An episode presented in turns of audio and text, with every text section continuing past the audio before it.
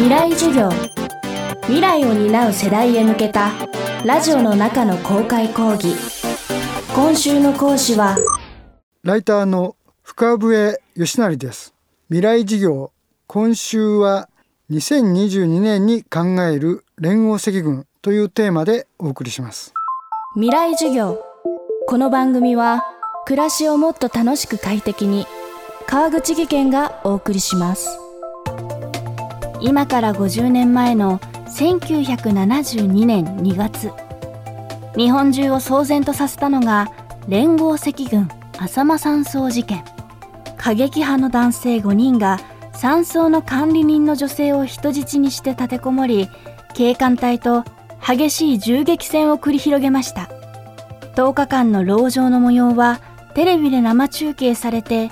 最高視聴率は NHK 民放合わせて90%近くを記録しました。その事件から50年を迎えた今年。今週の講師ライターの深笛義成さんは元連合赤軍メンバーへの取材をメインにした本。2022年の連合赤軍50年後に語られたそれぞれの真実を聴取しました。今週は50年前に何が起こったのか。そして50年後の今も続く問題について探っていきます。未来授業1時間目。テーマは連合赤軍とは一体どんな組織だったのか。前提としてベトナム戦争っていうのがあって要するにアメリカがベトナムの問題に介入しているっていう戦争でベトナムにアメリカが入り込んでいるっていう戦争だったんですね。でそれに同盟国としての日本が携わってる。で日本中の米軍基地からベトナムに向かって空母とか輸送機爆撃機が行って日本自身も憲法9条があるから実際の戦闘には参加しませんでしたけども他の部分で支援をしてたしで多くの若者がこれじゃあそうやって豊かになった日本で暮らしてたら自分たちがベトナム人を殺してることになるんじゃないかっていう気持ちにとらわれたわけですよね。それで機動隊とゲバボっていう角材ですよね角材を持ってまあヘルメットをかぶって戦うっていうことがあってそのうち火炎瓶を投げるっていうようになったんですけど圧倒的な警察の物量にはかなわなくてどんどん、まあ、逮捕者が増えて運動は縮小していってしまった。中でもっと武装を強くしなきゃいけないと。まあ、銃であるとか爆弾であるとかを使うべきだっていうグループが出てきて、まあ、それが赤軍派と革命左派っていうグループなんですね。その2グループが交流を持つようになってそれで最終的には春名山っていう群馬県の山の中にある山小屋で連合赤軍が約30名で結成されたっていうことですね。でだんだんまあ警察の追及が迫ってくるわけですよね。でその間に総括っていうことで仲間たちを殺すっていうことがで結局ちょっと様子を見に買い出しを兼ねて様子を見に行こうって出てった4人が逮捕されたわけですね。で残った5人が要するに4人が捕まったことによってもう警察がすぐそばまで追ってきてますからで軽井沢の中で、まあ、具体的には逃げる車を探そうっていうことであの車のある場所を探しててで浅間山荘に車があったんですよね。それで中に押し入ったら管理人の奥さんの女性がいて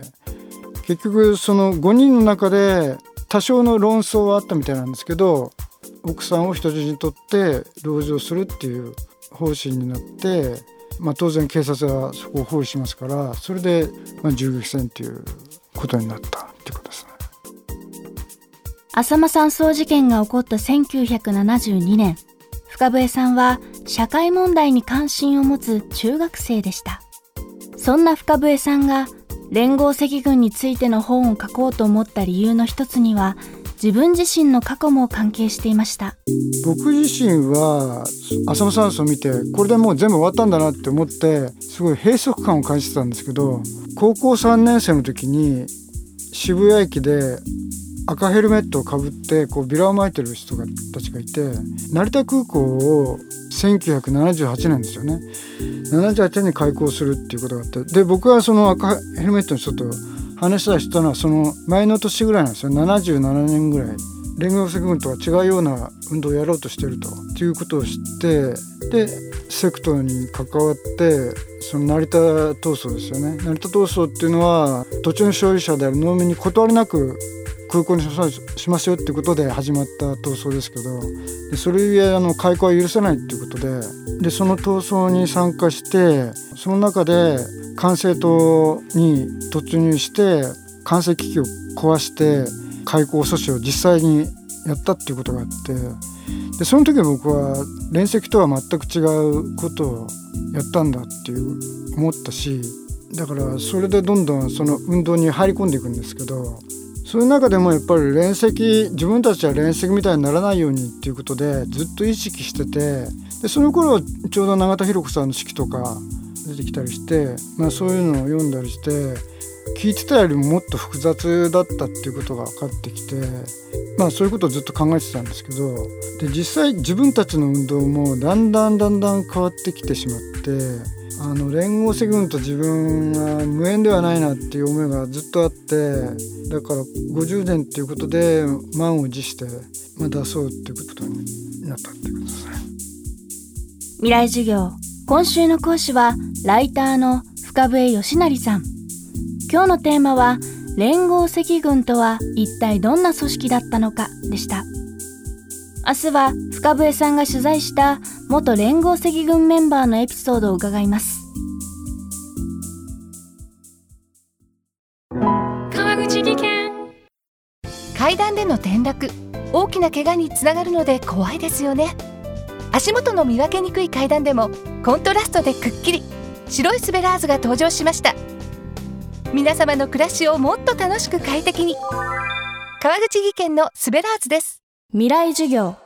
この番組は暮らしをもっと楽しく快適に川口技研がお送りしました。